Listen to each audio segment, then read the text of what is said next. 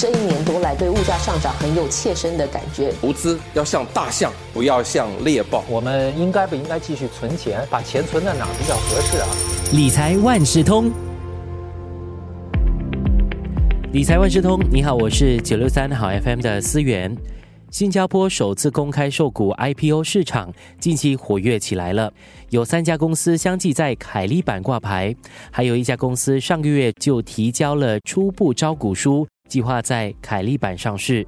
这一期的早报播客理财万事通就邀请了联合早报财经新闻记者王思颖，为你解答企业在主板还有凯利板上市的区别，认购新股需要注意些什么，以及新加坡 IPO 市场明年的展望。思颖你好，思远你好，那我们就先来理清一下哈，首次公开售股 IPO，思颖啊，这个 IPO 指的是什么呢？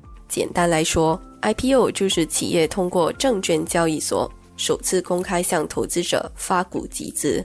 在新加坡申请 IPO 的话，投资者必须先办理中央托收户头 CDP account。有一点要注意的是，投资者应该尽早办理这个户头。这是因为户头的申请需要大约五个工作日，而且公司宣布 IPO 时，往往只给很短的时间让投资者申购。嗯，当公司决定要申请 IPO 的时候，可以选择在主板或者是凯利板上市。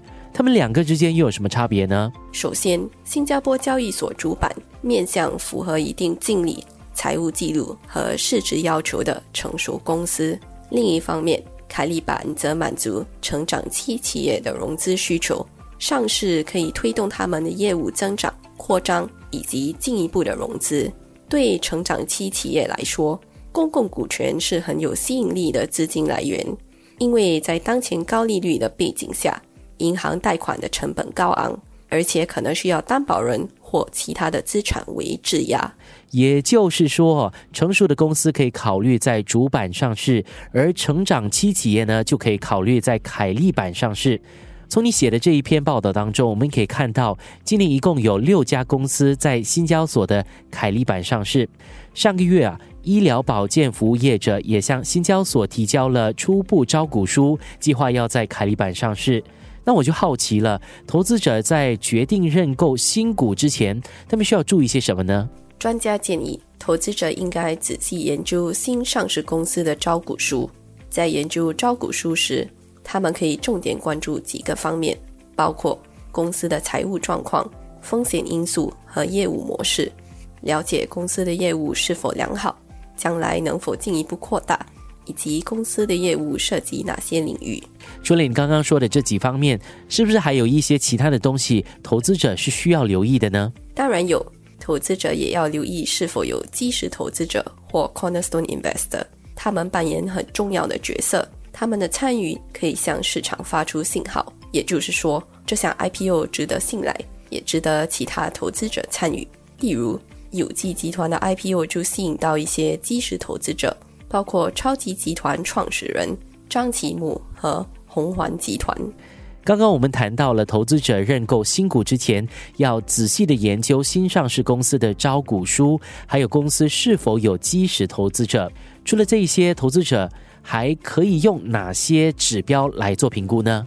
受访的专家指出，投资者也应该评估市场对 IPO 的关注度。那要怎么评估呢？投资者可以通过邀标定价 （book building）、阅读分析师的报告，以及对比公司发售价。与同行公司的股价来评估。专家也说，投资者普遍担忧本地股市缺乏流动性，特别是在凯利板上市的公司，所以投资者应该要彻底了解公司后才进场投资。听了这么多，原来投资一家公司是需要做这么多的功课的。那展望二零二四年哦，专家又怎么看本地的 IPO 市场呢？在充满挑战的宏观经济环境中。企业依然需要通过贷款、私募股权或 IPO 资本市场继续筹集资金。新加坡的企业税制具吸引力，政治稳定，因此是私募股权、家族办公室和风险创投公司设区域总部的首选地。